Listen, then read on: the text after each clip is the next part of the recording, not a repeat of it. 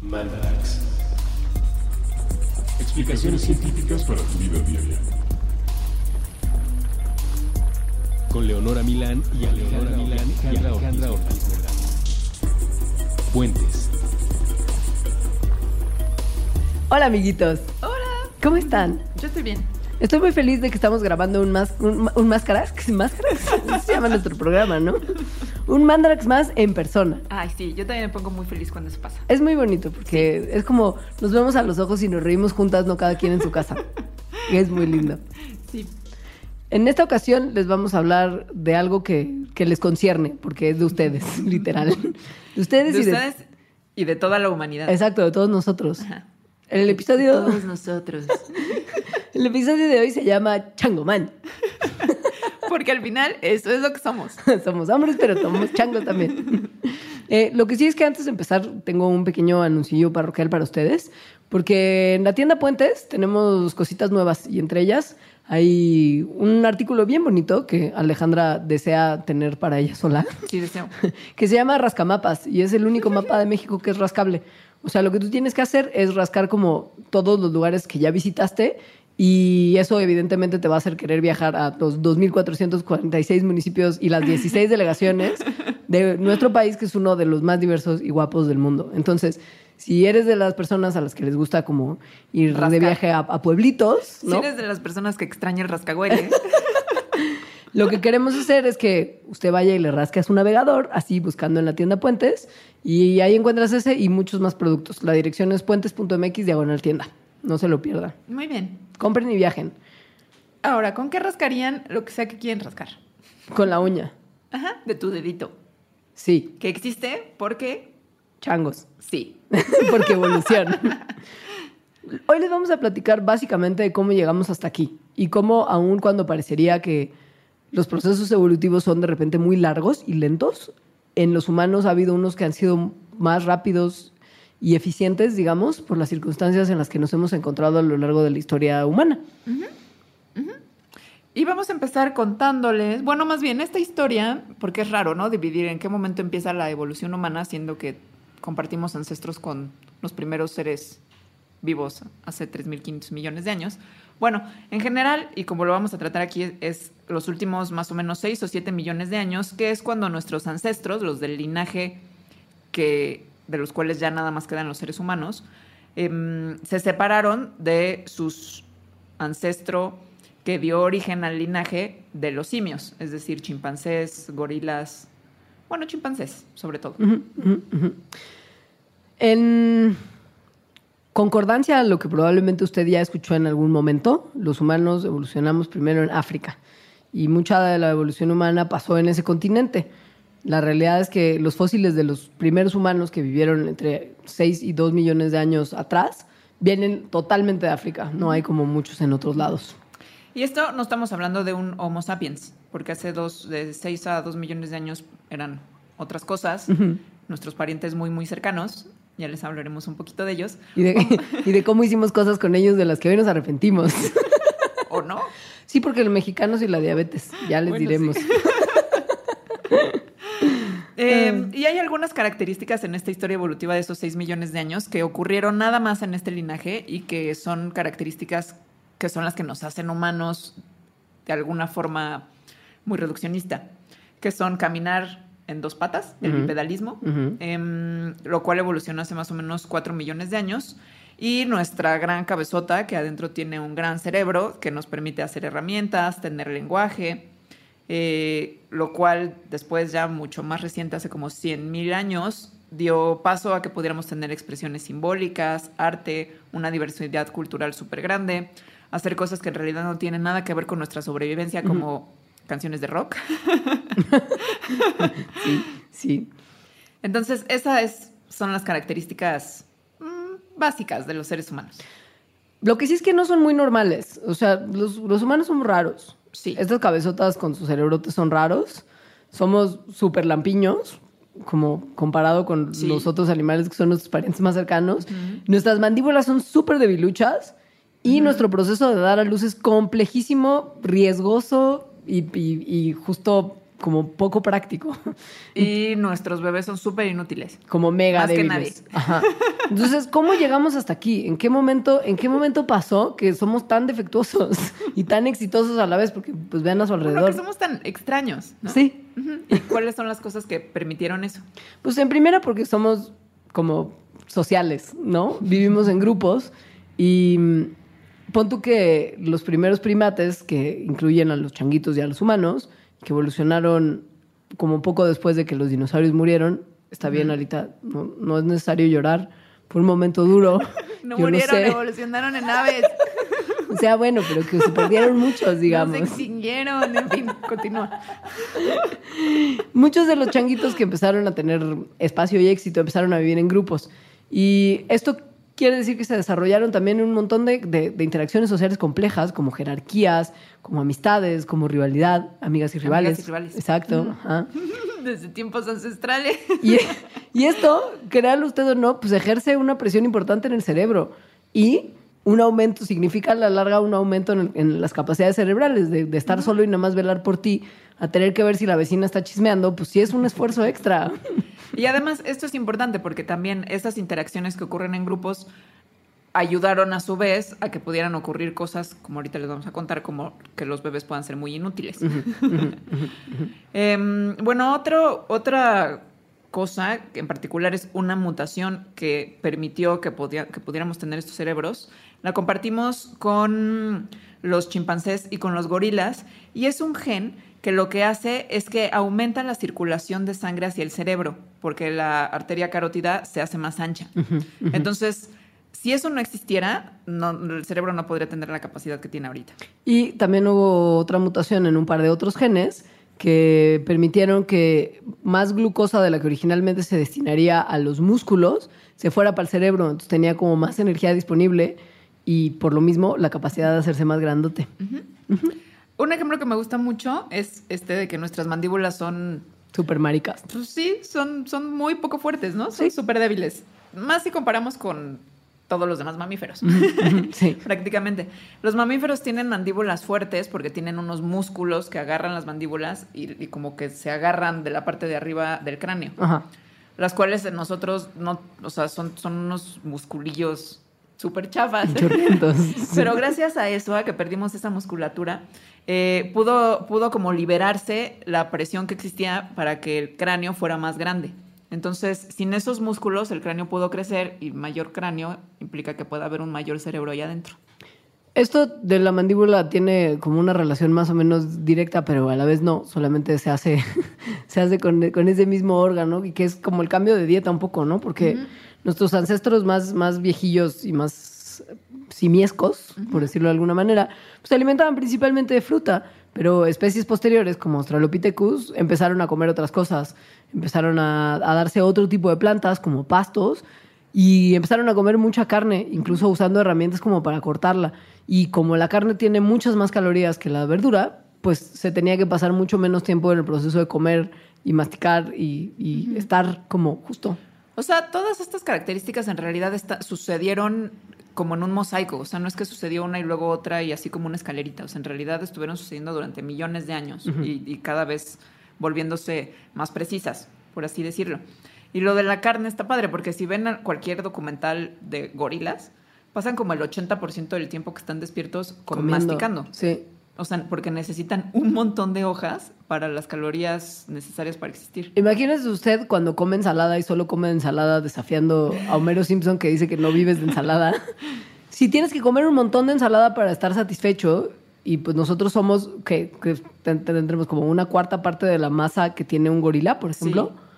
O menos, tal vez. ¿No? sí. O sea, como que son Sí, mucho sí. más grandes y Y pesados que nosotros y musculosos. Entonces imagínense cuánta ensalada tendrían que comer si fueran del tamaño de un gorila, como para llenarse y no morirse de hambre 10 minutos después.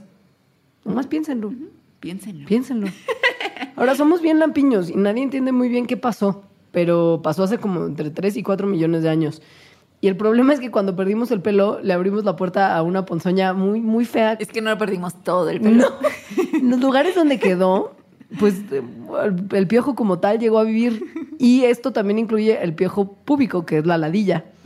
Que, Que antes no. gracias a que Sí. encontró un nuevo nicho. Sí, como que una vez que perdimos tanto pelo, dijo, "Mm, aquí sí, aquí está comodito, como que es poquito, buena temperatura. Y entonces sí. Y nuestra piel se volvió más oscura porque empezamos a estar expuestos al sol. Antes estábamos cubiertos de pelillo y después ya no. Y entonces nuestros primeros ancestros tenían la piel muy oscura hasta que... No como los chimpancés, por ejemplo, que si les ves la piel, en realidad son muy claritos. Sí. Sí. Y esto pues eh, empezó a, a variar cuando muchos humanos empezaron a mudarse del trópico y empezaron a, a vivir en zonas un poco menos soleadas. Que Que ya hablaremos de eso. Exacto. Luego, supuestamente, o bueno, no, sí, sí somos muy inteligentes, como especie. en lo general. Sí. Cierto tipo de inteligencia, al menos. Y esto se debe a muchas cosas. Una de ellas es un gen que tenemos duplicado tres veces. Es decir, ese gen en nuestros ancestros existe, bueno, existió una sola copia y luego en algún momento en nosotros se duplicó no una, sino tres veces. Entonces, eh, esto permitió que esas tres copias pudieran evolucionar de manera más o menos libre, en el sentido de que si le pasaba algo a una, pues no importaba porque hay un reemplazo. Ajá, de hecho, hay otros dos. Eh, resultó que una de esas copias que estaba evolucionando mutó de una forma que le hizo, de hecho, mejor. Entonces esto aparentemente causó que las células del cerebro, es decir, las neuronas, tuvieran más conexiones entre ellas. Y eso, en parte, es lo que explica nuestra inteligencia. Nuestra inteligencia está contenida en una cabeza, como ya mencionamos, extrañamente grande. Tenemos pues un cabezón, o sea, sí somos, sí, Y los bebés más. como que, como que en proporción a su cuerpo, su cabeza es muy grande. El otro día vi un bebé de seis meses y sí me sacó de onda. Su cabeza es como la mitad de su cuerpo. Sí, literal. Y pues esto tiene que salir por un lugar que es considerablemente pequeño. O sea, se estira, pero es, peque- es pequeño. Y, sí, sí es. y es, un, y es un problema porque normalmente es, es difícil que salga solo. Las madres humanas tienen que tener algún tipo de ayuda generalmente para... Y esto ocurre en todas las culturas. Exacto, como para sacar al bebé, literal, es complicado. Esto no pasa en otros primates. No, o sea, no hay como un, club de como parteras gorilas, así así. No, y tampoco- Señora, ya viene el changuito, Y venga. tampoco sufren, gritan o, No. o, o mueren. Hay un O- montón. claro. Digo, ahorita ya menos, ¿no? Por, por la te- las tecnologías médicas, pero la incidencia de muerte por partos es mucho mayor que en todos los demás primates. Sí. Pasa que cuando empezamos a caminar con dos piernas, nuestro canal pélvico se hizo un poco más angosto de lo que sería si camináramos en cuatro patas. Y es tan angosto que el bebé no pasa cómodamente por ahí porque nuestras cabezotas pues crecieron conforme el canal pélvico se hacía más angosto. O sea, como que hay varias fuerzas que parecerían contrarias en la evolución. Que, es- y que todas son ventajosas, pero que en combinación no lo No son. lo son. Como caminar en dos patas, necesitas una pelvis más estrecha. Ser inteligente, eh, necesitas tener un cerebro grande. pero ser mamífero y Claro. nacer por la vagina, por el canal vaginal, que al final está contenido en la pelvis. Se te olvida que para caminar como en dos patas también tenemos el asunto de que nuestros intestinos quieren huir porque Mm, gravedad, ajá, sí. que bueno, ya lo y los hablamos. bebés también, por eso también hay muchos más abortos espontáneos en humanos que en otros primates. Claro. Pasa que entonces, para compensar por, estas, por estos nacimientos que son tan complicados, los bebés humanos nacen lo más chiquito que se pueda. Porque entonces su cerebro se crece mucho durante su infancia, como hemos visto. Como que no crece todo lo que tendría que crecer para ser funcional saliendo recién de- de- del canal O sea, vaginal. si fuera así, nacería una persona con una cabeza del tamaño de un adulto y No. eso sí ya está imposible. No. Pero ahora, se hace como un No. círculo, se hace como un círculo de retroalimentación pues, muy chistoso, en el que mientras más inteligentes sean los la especie, los padres, los progenitores, pues los, ¿no? Y eso si se correlaciona con el tamaño del cerebro, pues los hijos van a nacer con cabezas más grandes. Claro. Entonces, no se puede, ¿no? Hay ahí como una restricción porque pues se mueren las mamás. Entonces, los hijos nacen con cabezas pequeñas para desarrollarse más durante la infancia, lo cual quiere decir que son más inútiles. Y hijos más inútiles, porque requieren más tiempo de cuidado hasta que se les desarrolle el cerebro, implica que se necesitan padres más inteligentes para cuidarles. Y entonces, si los padres son más inteligentes, la cabeza es más grande, hijo más inútil. Estos son todos los argumentos que uno puede como proponer para, para decir que realmente no. O sea, todo el tema del diseño, de que estamos perfectamente bien hechos, es como de amigos, Vean a un bebé. human larva. Es que tal cual, es como si fuera una larva. Sí, no está no puede sobrevivir sola. Pero además no puede sobrevivir sola como durante los primeros no sé cuántos años. Sí. Súper, sí. Yo diría como 25. juzgar por algunas personas que conozco. Saludos. Bueno, en fin, o sea, pasaron un montón de cosas en, en la primera parte de nuestra historia en, en la Tierra, nuestra y de nuestros ancestros, de todas las especies distintas que dieron, que dieron lugar a, a lo que eventualmente conoce usted como usted. y un poco se puede como resumir básicamente en que de alguna forma como que nos domesticamos. Ajá, como a los perritos Y a los gatitos y a algunos zorros en Rusia. Y a las vacas y a las gallinas y en fin, ¿no? Hay un montón de animales domesticados. Eh, esta idea está bien padre y yo creo que primero hay que explicar qué es la domesticación Sí. como de perritos, ¿no? Es, es pues una evolución artificial, o sea, selección artificial, porque los humanos seleccionan a los animalitos que tengan características que les gustan más a los humanos por alguna razón, como producir más leche en las vacas o los perros, al parecer, por compañía y por protección. Ujú. Pero entonces venían de un lobo que los lobos, pues, Eran mala onda un poco. O sea, Ajá, son un lobo. son salvajes. Así Muerden. que la- las ideas de cómo ocurrió eso es que los lobitos bebés como más mansos fueron los que fueron adoptando y reproduciéndolos y entonces así a través de muchos, muchos años y de generaciones, esas características de lo manso, de no tener miedo a seres humanos, de no morder, de mover la colita, de ser cutes, Ujú, pues ujú. hicieron, fueron haciendo a lo que ahora son los perros. Ahora hay muchas, en las especies domesticadas, hay algunas características que se ven en todas, a pesar de que se hayan domesticado por razones diferentes o de que sean animales súper distintos, como un perro y un caballo. Que es que las orejitas se les caen, Sí. Ajá. Eh, tienen colores distintos como manchitas, por Sí. ejemplo, cosa que los adultos ya no tienen. Y como rasgos más infantilizados. Como una cabeza, ojos más grandes, que también pueden ser como feminizados. Sí. Un poco. O sea, piense usted en un cachorrito de lobo. Es mucho más parecido a un perro que De un hecho, lobo se pueden confundir. Exacto.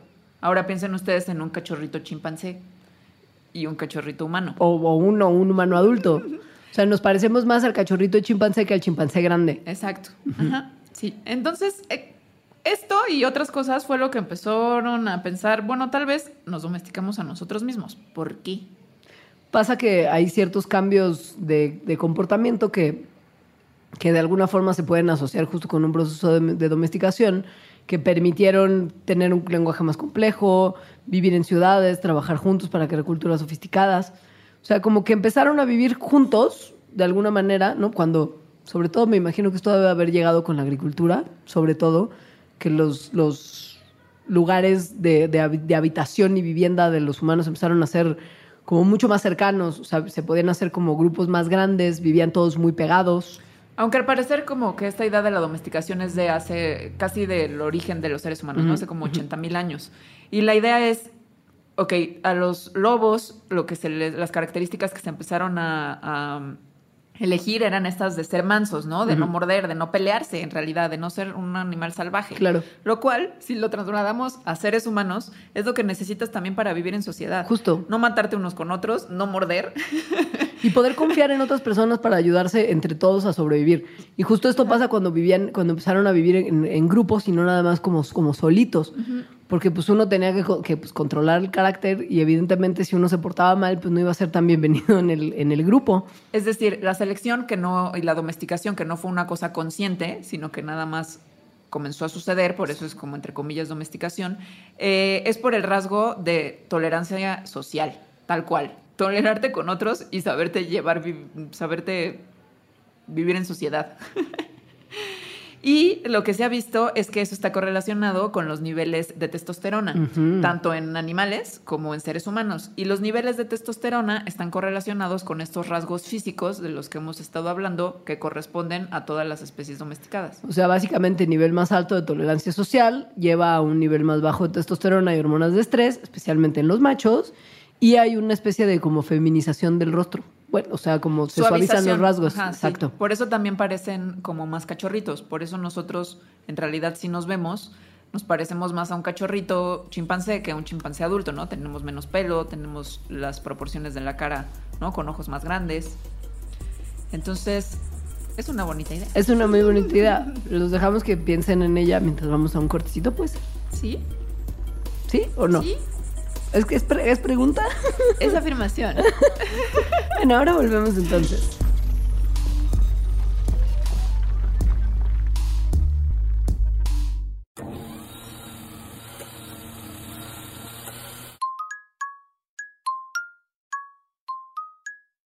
Nos imaginamos que el espacio-tiempo inmaterial donde se encuentran las piezas auditivas de puentes es un pizarrón con mensajes a la vista de todos y aquí tendríamos una idea diseñada para colgar de él. Una sola frase, escrita con crayones, sobre una hoja arrancada del cuaderno. Está pegada a la superficie con tachuelas de colores. El texto se encuentra cargado hacia el lado izquierdo. En el resto del papel queda espacio suficiente para dibujar animales, flores, planetas, libros, proyectores de cine, personajes de videojuegos, hojas de cannabis, lagos o instrumentos musicales. La hoja dice, Oigan, ¿y si hacemos de este mundo un lugar más buena onda? Nos alejamos un poco del pizarrón para asegurarnos de que el mensaje quedara centrado en relación con los bordes y bien sujeto con las tachuelas. Al principio pensamos que era suficiente. Una idea clara con un llamado a la acción, donde al mismo tiempo se incluye un esbozo de la personalidad del emisor. Pero un segundo después, nos llegaron a la cabeza las dudas, las implicaciones. Algunos considerarían el mensaje demasiado cursi. Con el teclado vuelto ráfaga, un usuario comentaría que el enunciado en particular y la pieza en lo general no funciona como arte. Otros nos dirían que en el contexto de injusticia, desigualdad, discriminación y muerte que vivimos, un pensamiento así, transmitido por un medio discreto, termina diluido y sin servir para mucho. Desde la desconfianza, algunos más pensarían, en estos tiempos nadie dice algo así sin buscar un beneficio económico.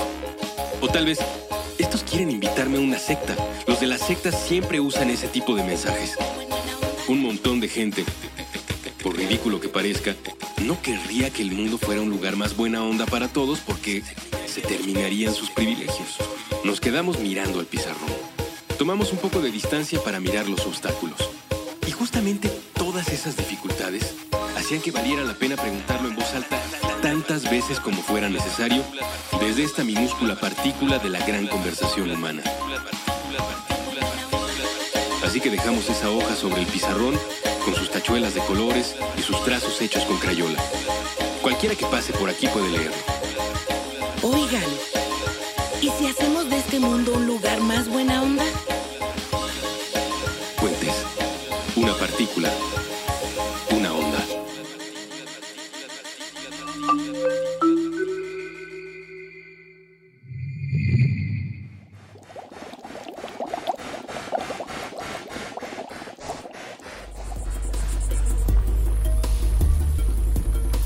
Estamos de vuelta en el mandarax de la evolución humana. Del changomán. Del chango domesticado, autodomesticado. Autodomesticado y que fue adoptando en, en el proceso de autodomesticación algunas características como en el camino que, que hoy en día podemos ver como claramente. Algunas que pasaron hace mucho tiempo y otras que pasaron hace mucho menos tiempo del que pensábamos. Y tanto en la autodomesticación, si tomamos esta idea como de que sí fue muy importante, pues hay un elemento cultural ahí, que es vivir en grupos. Entonces, a mí de- algo que me gusta mucho de estos temas de la evolución humana es eso, que es casi imposible eh, hablar de evolución humana sin hablar de la interacción de la parte biológica, puramente biológica, con la parte cultural. Toma eso, determinismo. y pues al final del día seguimos evolucionando. Parece que no, pero sí. Sí, y además hay ejemplos em, muy impresionantes de evolución más o menos reciente. Tienen algunas cosas que ver con, con nuestros hábitos alimenticios, por ejemplo. Que levanten la mano en sus casas. Quien sea intolerante a la lactosa. ¿Tú eres intolerante? Yo no, tú. Yo tampoco. Tú, Sofía, que aquí nos acompaña. Sí, Sofía, es intolerante. Sí. Ahora, Sofía, entonces es normal. Es, O sea- es normal en el sentido de que dos terceras partes de la humanidad son intolerantes a la lactosa. Que está bien pensando en qué es la lactosa y por qué ya no tendríamos que tal vez consumirla en la edad adulta. Como todo el resto de los mamíferos. No. Todos. O sea, la lactosa es un azúcar que está presente en la leche. La leche es un alimento que los mamíferos consumen cuando son bebés, De sus mamás. que es altísima en calorías y en todas las cosas buenas que uno necesita para crecer, pero que después de un tiempo, cuando el mamífero en cuestión ya puede comer otras cosas, deja de comer leche.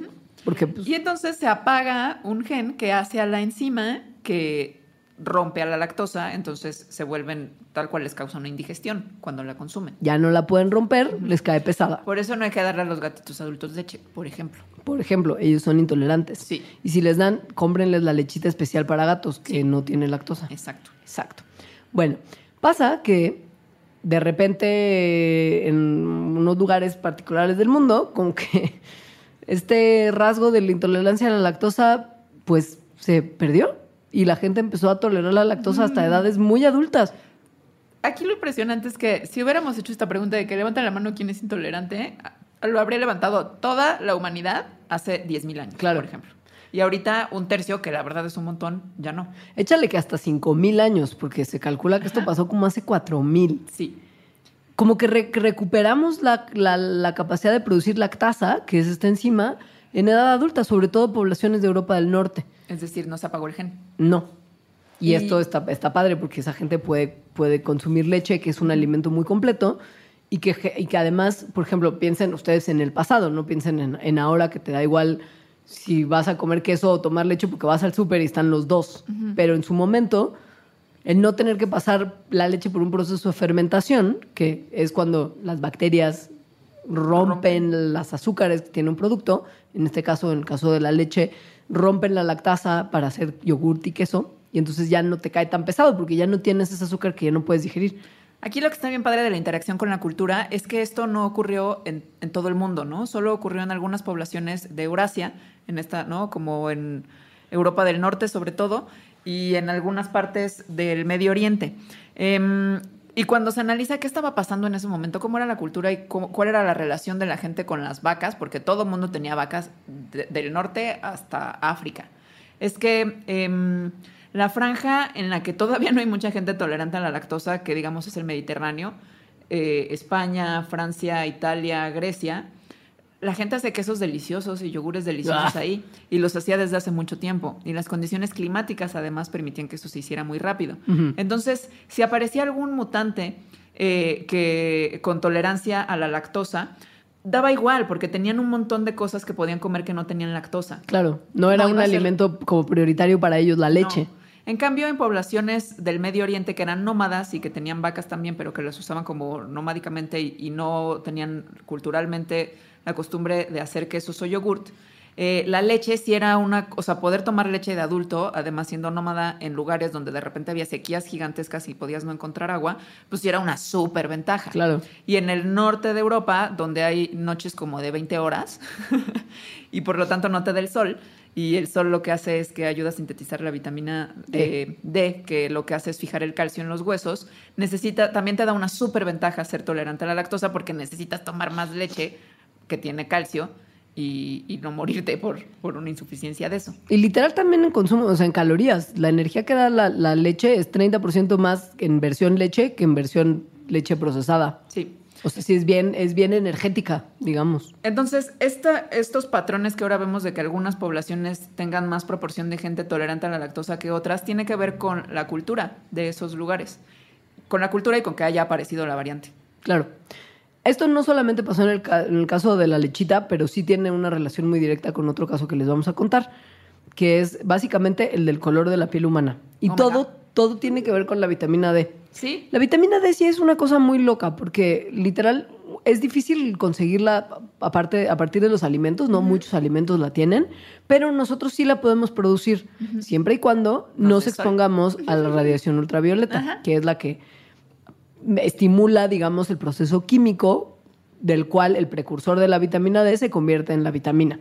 Y se puede fijar calcio. El problema es que si tomamos demasiado sol y recibimos demasiada radiación ultra- ultra- ultravioleta, esto tiene consecuencias negativas. como Muy ya- negativas. Como ya exploramos en el capítulo de El Sol. Ajá.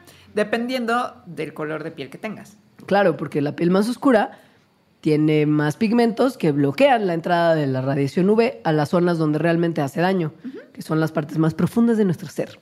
Entonces, la idea básica es que cuando los humanos comenzaron a migrar hacia zonas, hacia latitudes más frías, con mayor, o sea, con menos sol, con más oscuridad, entonces la piel eh, oscura no era tan ventajosa como una piel clara porque pues ya no necesitaban protección de los rayos UV porque no había tantos y además podían producir más vitamina D porque la piel clara permite que, la- que los rayos UV penetren más.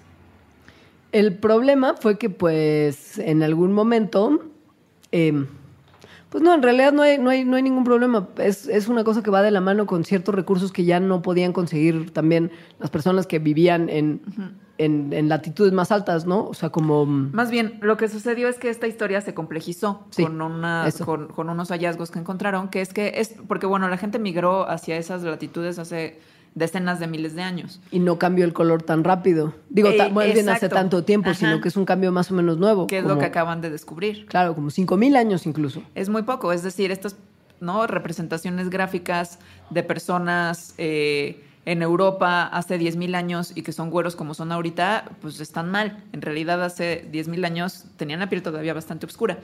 Eh, lo que, la cosa que hizo que cambiara en realidad fue la interacción con la agricultura. Entonces comenzaron a ser agricultores y dejaron de comer muchas cosas que contenían más vitamina D, Como pescado. Entonces su dieta pasó a ser más bien puro trigo.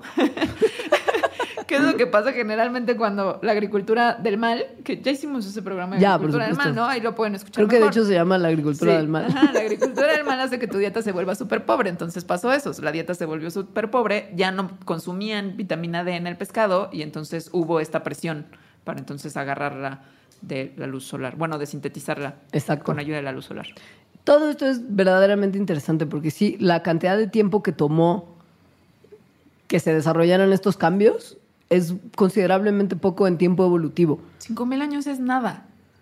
O sea, es súper poquito. O sea, para usted y para mí es muchísimo porque somos bien, bien mortales, pero evolutivamente es muy poco. Piensa en la cantidad de años que los homínidos llevan existiendo.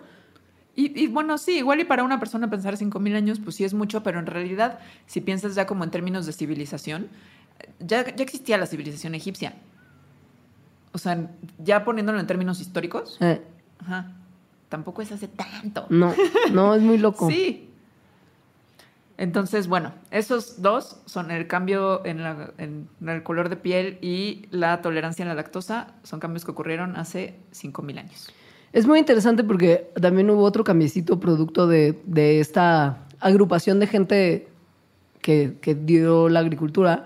No como cuando las poblaciones se hicieron agrícolas, pues empezaron a reunir más personas de las que normalmente se reunirían. Agricultura Porque-. Exacto, porque había recursos suficientes para que todos más o menos vivieran ok. Y el problema de esto es que, pues, cuando hay mucha gente junta y además convive con animalitos dom- domesticados, Sí. ¿no? Como de, de granja y de O compañía. sea, mucho cochinero. Mucho cochinero, porque no había drenaje, no había como mucha higiene. Bueno, no sabían de No, qué pues no. causaba las enfermedades. Nada, pero había muchas enfermedades, había un contagión ahí de cualquier cantidad de, de- de- de bichos y, y- ponzoña Sí. que hizo que nuestro sistema inmune pues también se tuviera que amachinar y, y de decir, bueno, este, pues a sobrevivir, amigos.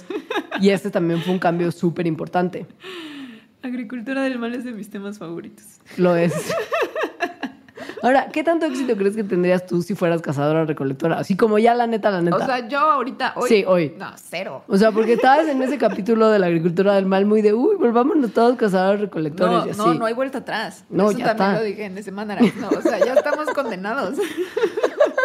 O sea, te veo corriendo atrás de como un animal salvaje con como un cuchillito. No, no, no, Y ya. no, ese no es sé. el mayor problema, no hay vuelta atrás, porque ni siquiera para la naturaleza hay vuelta atrás. No, o sea, no hay- aunque dijéramos como chido, nos vamos a, a- a preparar para poder ser y vamos a conocer bien de la naturaleza, la tierra como está ahorita, la tierra, y me refiero al suelo, Ajá. no es lo suficientemente fértil para que, para, para que no lo podamos seguir cultivando. O sea, Claro. si le dejamos de meter mano, se vuelve una cosa estéril. Y tampoco, Gracias a la agricultura. y tampoco hay tantos animalitos salvajes como para ir como corriendo atrás de ellos No, y ya todo cazarlos. está mal. O sea, ya fue. Y encima de que ya arruinamos todas nuestras posibilidades de llegar como a un estado más primitivo y más sano, digamos, también en el camino nos hemos logrado pelear con todos porque nos vemos distintos y entonces me caes mal y... No, o Sí. sea, tenemos Sí. mucha estupidez como acumulada. Somos bien gachos. Nos ha, nos ha hecho tomar muy malas decisiones. Y esta es una de las preguntas, yo creo que más comunes en el tema de la evolución humana, que es qué huele con las razas. De hecho, nos preguntaron en Twitter. Nos preguntaron si ya habíamos hecho algo sobre razas y si no, que lo hiciéramos. Entonces, toma la papá. Aquí está. Pues desde la biología, desde hace muchos años, tipo 40, el concepto de razas es obsoleto. Es decir, con los desde que se empezó a tener tecnología suficiente para analizar la diversidad genética de diferentes, entre comillas, razas grupos humanos, se vio que hay un montón de diversidad en todos esos grupos. Tanta que, o sea, si, los, si haces la, la división por las razas como usualmente las acomodaríamos nosotros, que es por el color de piel, no hace ningún sentido la estadística de la diversidad genética que hay. O sea, las razas biológicamente no existen. No hay, si usted compara, por ejemplo, a una persona en África y una persona en Europa, no hay una diferencia genética completa como para poder decir que son cosas distintas. Ajá. Esto es básico y se tiene que entender de entrada. Los cambios no son significativos como para decir que hay una diferencia como crucial que nos permita justificar ciertas cosas que se justifican con mucha facilidad. Y que, aunque la gente diga como, ah, sí, pues sí, ya entendimos y todo bien y las razas no existen biológicamente, tiene un montón todavía al día de hoy de repercusiones en cosas muy importantes, además como del, del muy grave racismo. Claro. Em, que, que, son cosas que no se ven tanto. Por ejemplo, las suposiciones que hacen los médicos cuando ven a alguien y lo clasifican en una raza según su color de piel.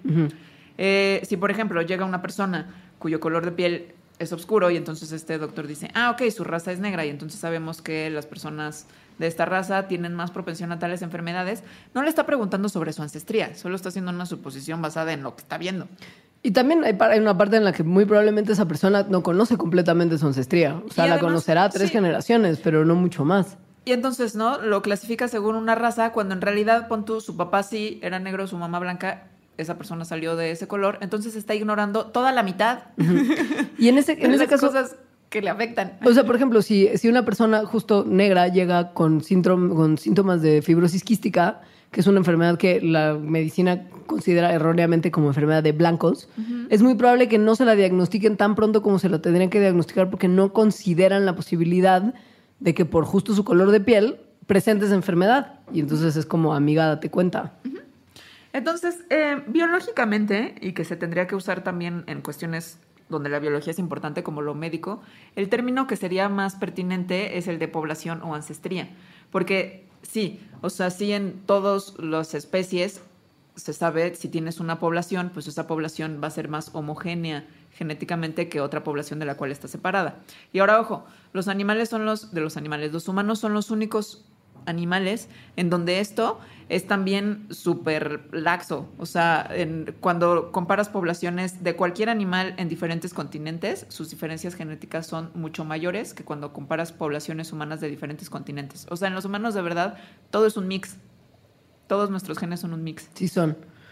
Y la realidad es que, por ejemplo, los africanos vivos tienen más variación genética que otras poblaciones que pues básicamente ayuda a reforzar la idea de que la ancestría de nuestras especies está en África, porque pues llevan como justo muchos, muchos miles de años más como ah, en ese lugar. En, en, ese lugar y en ese cotorreo. O sea, la evolución tuvo más tiempo. De ocurrir ahí. Ajá, nada más por eso. Esto es bien interesante porque hace, hace un tiempo pues como que se sospechaba por el registro fósil que África había sido el lugar, pero esto es como, ya hay como pruebas genéticas de que sí, de, que sí uh -huh. de que pues ahí, ahí empezó todo.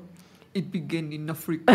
Co, co. es la de los esa, ¿no? ¿Sí? sí, buenísima. Ahora, no estamos diciendo, bueno, lo único que estamos diciendo es que las razas biológicas no existen y que por lo tanto también cosas como el IQ de cierta raza es mejor o correlaciones de ese estilo, pues son totalmente absurdas. Lo que no estamos diciendo es que la raza sea una variable importante para estudios sociales o para estudios políticos, donde efectivamente, aunque no exista biológicamente, pues sí tiene consecuencias. No se deben de tomar decisiones a partir de eso, Exacto. básicamente. sí. Oye, ¿y qué hubo con que cuando perdimos el pelo, entonces nos digo que esto ya, ya, ya es como volviendo, volviendo, volviendo al tema anterior, me, me da esta onda de que, pues, ¿por qué perdimos el pelo? Porque nos mudamos a, a ambientes más calientitos, como ¿Sí? para buscar agua y comida. Uh -huh. ¿Y sí. qué pasa? Porque pues, nos dio mucho calor y cómo nos empezamos a mantener fresquitos. ¿Cómo nos empezamos a mantener fresquitos? Pues con el sudor. Hubo un aumento de nuestras glándulas sudoríparas y una disminución en el pelo corporal. Por eso hay otros mamíferos que no sudan, como los perritos, que no sudan. Nosotros sí Solo sudamos. un montón. Exacto. Esto es bien interesante porque pues también no solamente son nuestros hábitos los que definieron como ciertos cambios que hubo en nuestro, en nuestro pasado hacia más nuestro presente, sino que también la geografía, la geografía ayudó un montón. Ajá. Básicamente, pues donde nos, nos íbamos moviendo, pues iba habiendo cambios que nos permitían pasarla mejor. Algunas personas les iba mejor ahí, tenían más hijos y pues la- las características físicas, fisiológicas y de conducta comenzaban a cambiar. Y una de estas características de conducta, Esto es padrísimo. Que tiene que ver también mucho con, con el tema de la mudanza, ¿no? Con el, con el cambio, con, con que uno va geográficamente íbamos como es muy como, ah, exploradores. sí, como, Ay, qué padre, somos humanos, mira, salimos de África. Vamos a lugares calentitos, perdemos el pelo, sudamos más y nos encontramos a otros en el camino. A otros bastante parecidos. Muy a parecidos, nosotros. no iguales, pero muy parecidos. Entonces dijimos, wow, este muchacho o muchachita se ve como guapa porque exótico. Yo me imagino, ¿no? Como, como wow, es una belleza exótica. Belleza neandertal Belleza neandertal. y belleza denisovana. y belleza sapiens. Entonces, eh, pues sí, amiguitos. Hubo mucho sexo humano, bueno, Homo sapiens neandertal y Homo sapiens denisovanos, que era otra especie un poco misteriosa, que existieron hace al menos 50 mil años. Está bien padre. Básicamente todas las personas que tienen descendientes que vengan de Asia, Europa, tienen de 1 a 4% Es de genoma neandertal. Los neandertales fueron nuestra, nuestra como especie de preferencia, ¿no? Como para el entrecruce. Sí. Y, y- es que topan a Puyol, el, el futbolista del Barça. Sí. Es igual una- a las, a las constru- reconstrucciones, representaciones que se han hecho de los neandertales. O sea, de verdad es muy similar. ¿Sabes a mí también quién se me hace muy del pasado, salvo por el tamaño? Gareth Bale, el jugador del Real Madrid, que también tiene Ay, como rasgos faciales muy... Ahorita lo voy a buscar. Como mandíbula más pronunciada. Ajá. ¿Ya sabes cómo? No sé, no sé la estatura de Puyol. Puyol es chaparrito. Ah, Es muy chaparrito. Porque los neandertales eran más altos. ¿Que nosotros? Sí, que nosotros. Ajá. Entonces Gareth Bale. Te voy a mandar una foto. Entonces, bueno, aunque ellos tal vez se parezcan más, en realidad sí, un montón de personas tenemos un montón, bueno, del 1 al 4% genoma neandertal, y eso tiene efectos importantes en algunas cosas, como el color de cabello, pelirrojos, hello.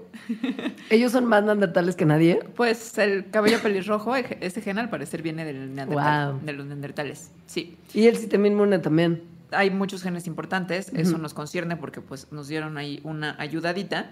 Y Nosotros Otros- los matamos, básicamente, a cambio de su ayudadita. bueno, no se sabe, pero tal vez. Hay, hay fuerte- hay fuertes sospechas. I know. No, pero pues sí, la realidad es que, o sea, andaban, según entendemos recientemente, romanceando desde hace casi 100 mil años.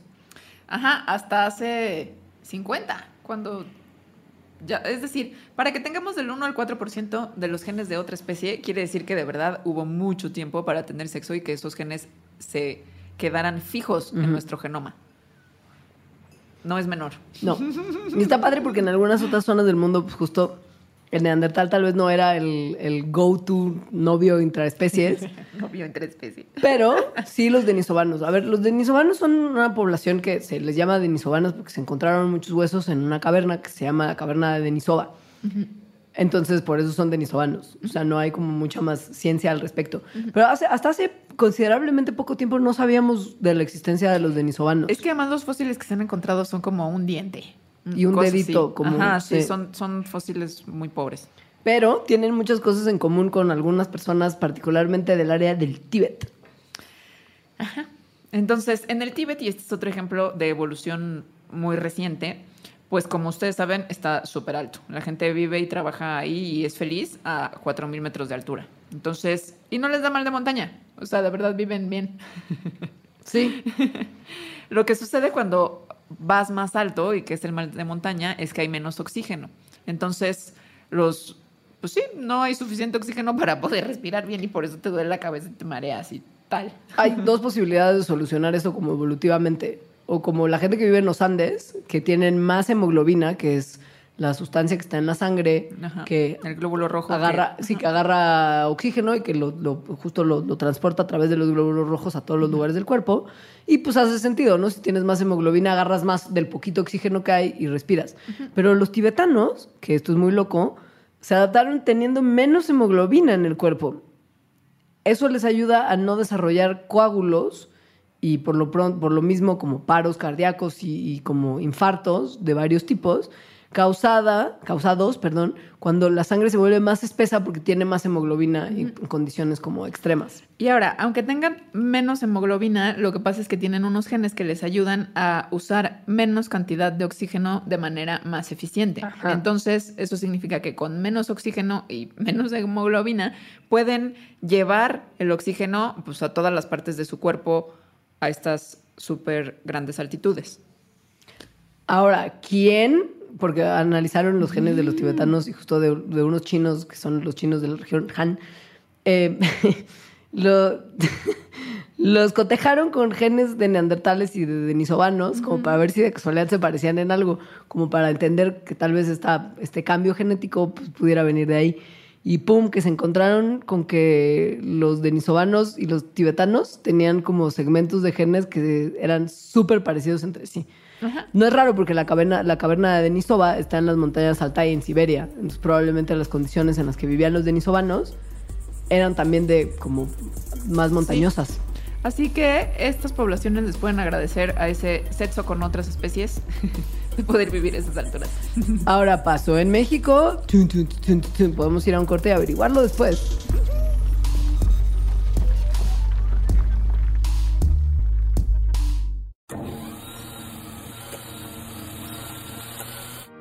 Madame Malé. Conversaciones de diseño con Ana Elena Malé.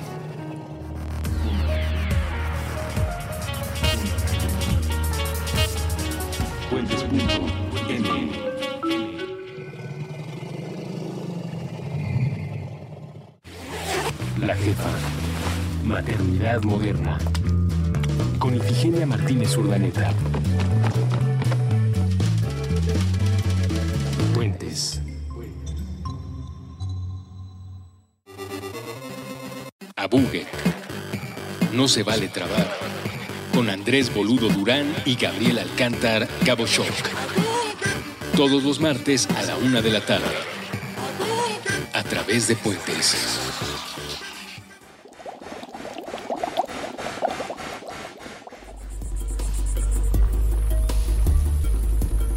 Hola. Hola. Pasa que México es un, problema, un lugar donde uno de los problemas de salud pública más importantes es la diabetes. Pasa, o sea, es como el Tibet todo bien y usan, no, no les dan coágulos y pueden vivir súper alto. ¿Qué nos dan, qué nos dieron a nosotros los neandertales? Diabetes.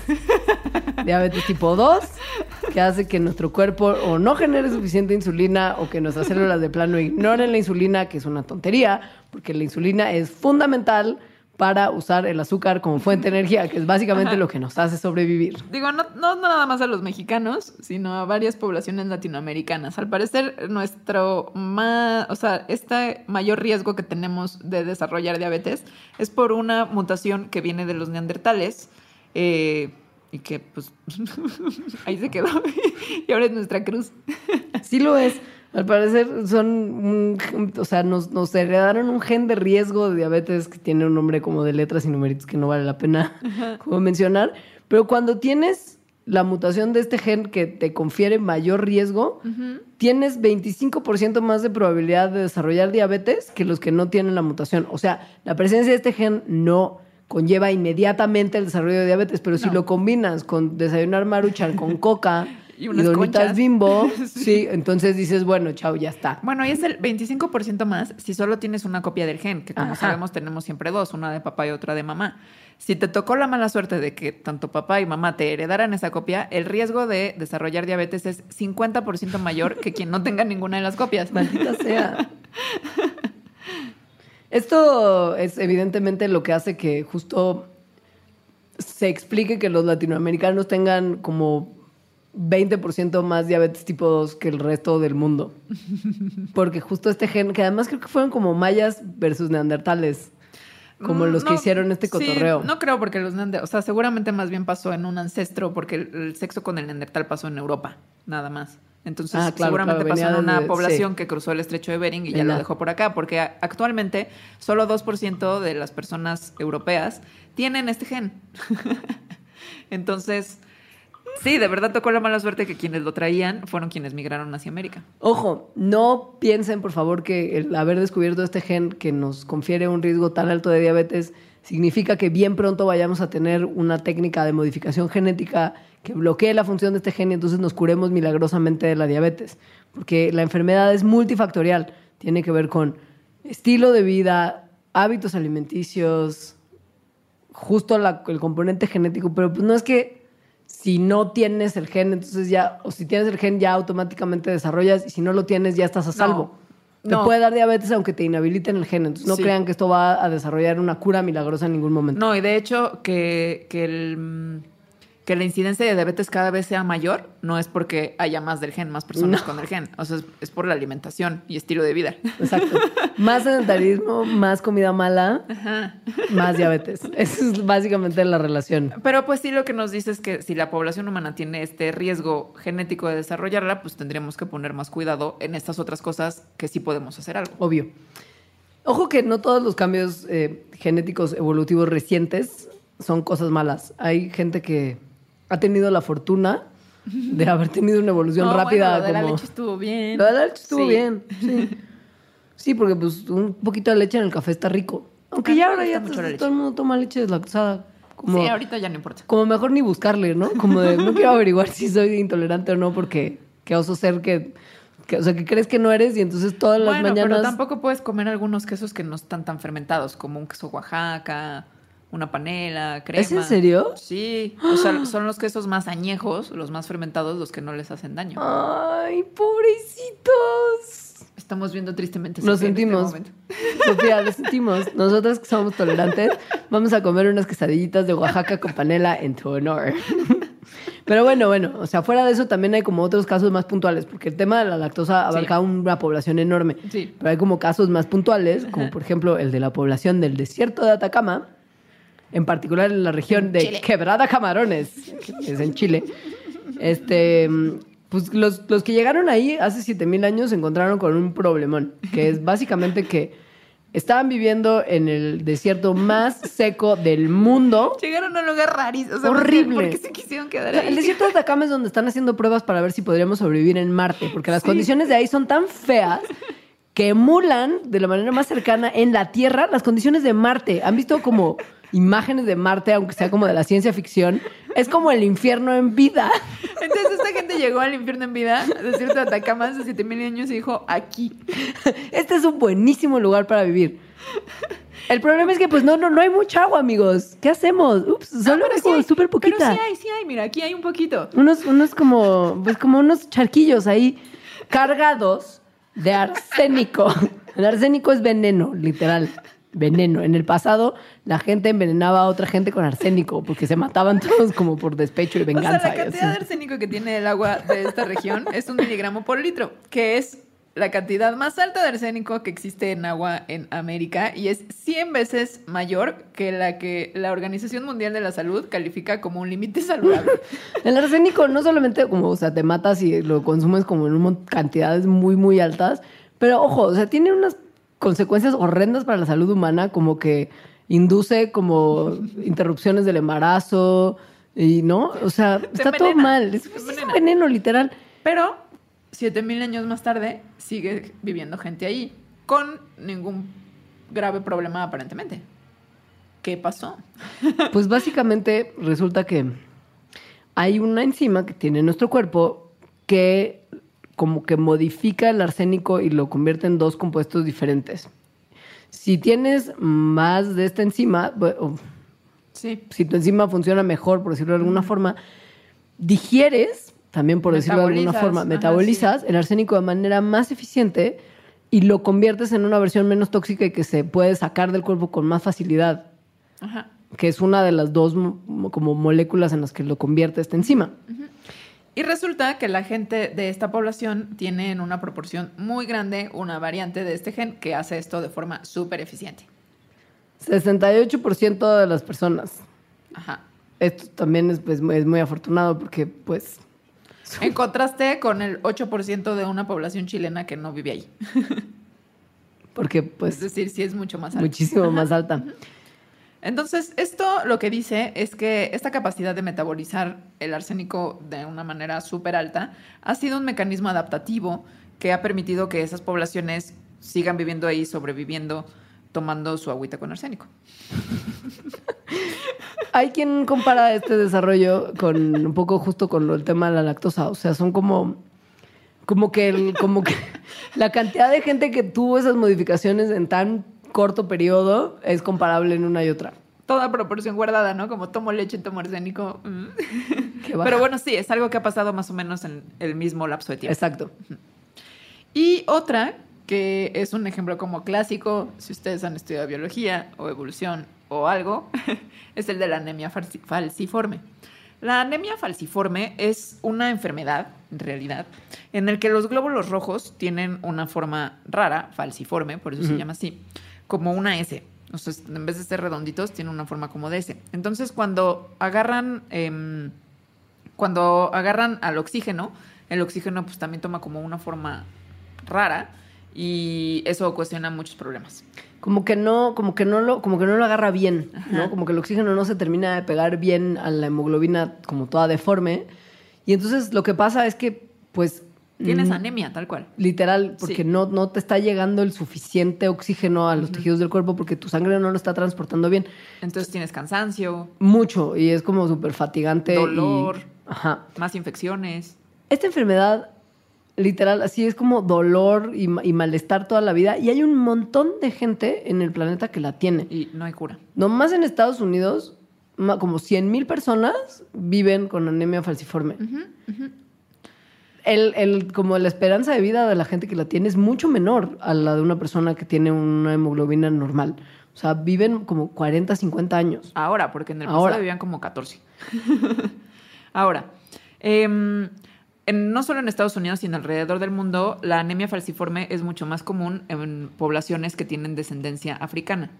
Eh, y la razón de esto es que pues es la malaria y la Sí. evolución que ha habido de estas poblaciones en contextos geográficos donde la malaria es más común. La malaria es este parásito que, que vive en los glóbulos rojos. Entonces, lo que sucede es que los glóbulos rojos falciformes no permiten que el parásito viva de una forma cómoda y que se meta en ellos. Porque además estos glóbulos se, se mueren muy rápido. Digamos que son células que no sobreviven muy bien. Entonces, si la, la casita de la malaria se muere bien rápido, pues también como que no da chance de que la enfermedad se propague, tanto como podría en células que viven más. La herencia de la anemia falciforme es un detalle importante aquí. Otra vez, heredamos una copia de gen de la mamá y otra copia de gen del papá. Entonces, las personas que tienen una copia falciforme, pongámosle ese nombre, y otra copia sana, no tienen anemia falciforme y son más resistentes a la malaria, Ajá. porque la mitad de sus, de sus glóbulos pues, no permiten que el parásito viva ahí y la otra mitad que sí le permiten hacen que el oxígeno se cargue de manera eficiente. Ahora, si consideras como la probabilidad de que te dé malaria y el malestar que tendrías, si, si tienes las dos copias del gen de anemia falciforme y tienes la enfermedad, no, no conviene. Claro, sea- pero lo que sucede en las poblaciones, en las poblaciones en donde esto ocurre, es que hay como un mix. Y Claro. los heterocigotos, que son los que tienen como una copia de uno y otra copia de otro, son a los que les va mejor, porque ni les da una anemia rotunda, ni tampoco les da una malaria tan grave. Claro que si ahora llevas esto a un lugar donde no hay malaria, No, no te salen las cuentas, manita, no sirve para nada.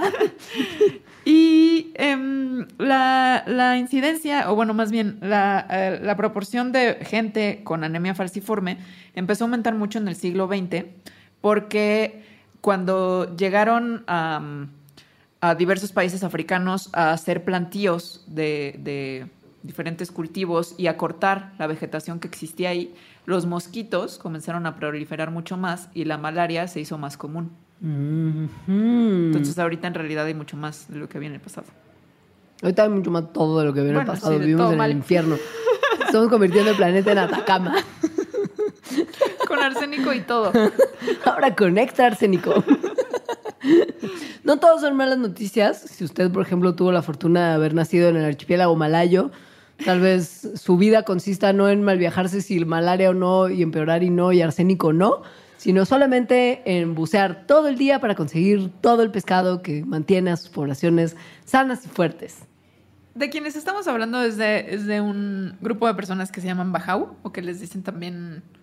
eh, ay, hu- humanos marinos. No me acuerdo cómo les dicen, pero hay un documental en Netflix increíble. Humano anfibio, ¿no? Ajá. Otra cosa, creo que sí. El chiste es que son poblaciones nómadas que viven como por las aguas de Indonesia, eh, Madagascar. Se van moviendo y entonces hacen como el 60% del tiempo que están despiertos están en el agua.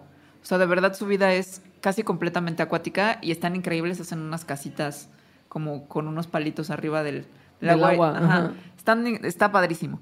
Y tienen muchas de estas personas, bueno, su alimentación es casi completamente Pescado marisco. Ajá, pulpos, mariscos, ajá.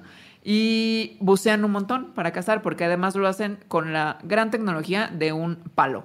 O sea, de verdad, lo único que usan es como una lanza y unos como visores que se construyen ellos mismos y ya, ni aletas ni nada. Como bolecitos de madera. Con lentecitos de, de- de vidrio de sobra de, de Sí. otras cosas. Y han estado haciendo esto durante los últimos mil años. O sea, esta, este pueblo vive desde hace como mil años haciendo, haciendo esto. Nada más como para que se den cuenta de lo mal que ustedes bucean en comparación con cómo bucean los bajau. Ellos bajan más de 70 metros en sus como inmersiones Muchísimo. X, como cualquier día, y pueden estar sumergidos hasta 5 malditos minutos. O sea, es, es así de, de impactante, no es como nada más de, bueno, pasan un montón de tiempo en el agua, no. O sea, sus capacidades bajo el agua superan por mucho a las de cualquier otra población del mundo. Meme de cómo lo hace. sí, exacto. Pues lo hace con una cosa que, que es probablemente el órgano del cuerpo más menospreciado de todos. El vaso. Porque nadie sabe qué hace el vaso. Porque es como de, a ver, si haces una encuesta en la calle y le preguntas, señora, ¿sabe usted qué hace su vaso? Vaso con B grande y Z. La mayoría de la gente te va a responder que no. ¿Mi qué? Que no te, ajá, ajá, si acaso sabe que lo tiene. Sí. Bueno, el vaso guarda. En realidad yo tampoco sé exactamente qué es el vaso. sé qué hace el vaso en los bajau. en, los bajau, bueno, en la gente en general, el vaso es como un reservorio de oxígeno. Y, de, y, de, y es, un, es un centro inmune súper importante. Ah, eso sí, hace. sí, sí, sí. y recicla células como glóbulos rojos también. O sea, es, es como súper útil para cosas que, pues justo como que a nadie le importan en su día a día. Entonces no es, no es glamuroso. Entonces, los buzos, ahora no los bajau, sino cualquier buzo o cuando cualquier persona aguanta la respiración un rato, de hecho se puede entrenar una forma de apretar el vaso y que entonces esto libere eh, estas reservas de oxígeno que hay y puedas seguir como respirando aunque no estés agarrando oxígeno del aire. Los bajau, y eso lo hacen los buzos, los bajau tienen un vaso como, como el doble de tamaño de otras poblaciones. Es decir, y así nacen. Su vaso ya es más grande genéticamente por un gen que tiene que ver con la tiroides. A mayor vaso, más oxígeno disponible en la sangre y más glóbulo rojo reciclado, que lo hace básicamente funcionar como un tanquecito de oxígeno portátil y un recicladero de las células que claramente tienen una presión dura porque pues, son Sí. las encargadas de, de mover una, una sustancia que no está tan disponible. Entonces aquí vemos otra vez como la cultura fue súper importante para la evolución de un rasgo que ya tenemos evidencia que está fijo genéticamente en el genoma de estas personas. Qué padre. Sí, Bueno, estas son cosas que, o sea, todo lo que les contamos hasta aquí en el programa es real. O sea, estas cosas pasaron. hay evidencia, esto es verdad. Esto, esto ocurrió, no nos estamos mintiendo. Sin embargo, ha habido varios incidentes a lo largo también de la historia humana en la que se le ha mentido mucho a las personas en relación con, con cuestiones de nuestra evolución. Como por ejemplo sugiriendo que había como unos humanos de otro tipo. Como la sirenita. Sí, ¿Te refieres? Como, como, Ariel. como un hibridillo entre un humano y un pez. Como Ariel. Sí, lo cual está expuesto ahorita en Bellas Artes. Em, Por cierto. ajá.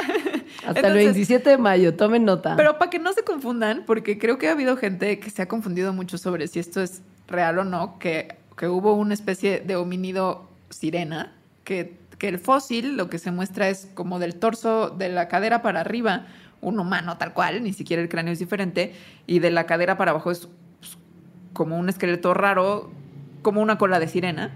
Este, y además también hubo, yo vi una vez un documental en Discovery Channel de esto, en fin, es totalmente falso. Y no nada más es falso porque sabemos que el fósil es falso y que lo hizo un artista catalán Porque LOL.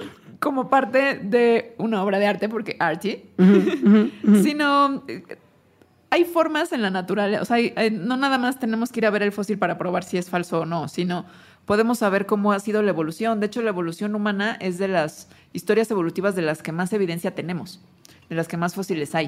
O Ajá. sea, sabemos muy bien cómo ha pasado y los cambios que han ocurrido. No puede de repente emerger una cosa súper radicalmente diferente a las demás sin que tengamos en medio qué pasó para llevar a eso. Es decir, esto es completamente absurdo pensándolo biológicamente.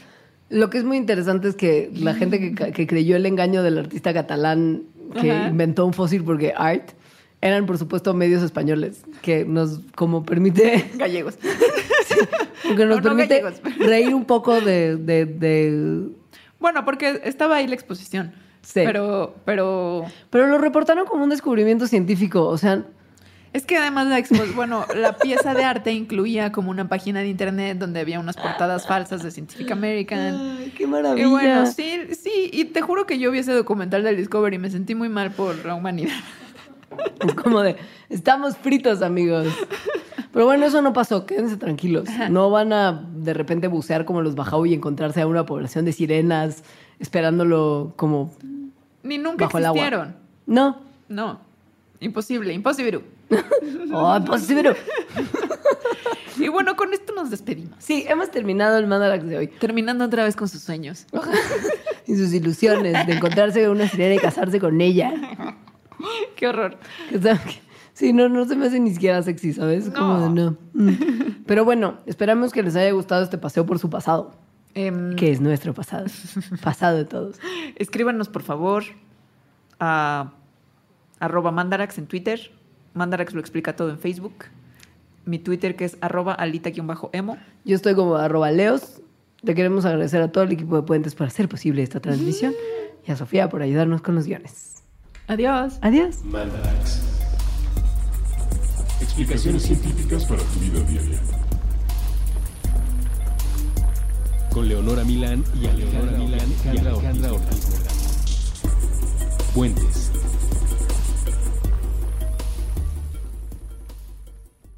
Top Expansión Tecnología.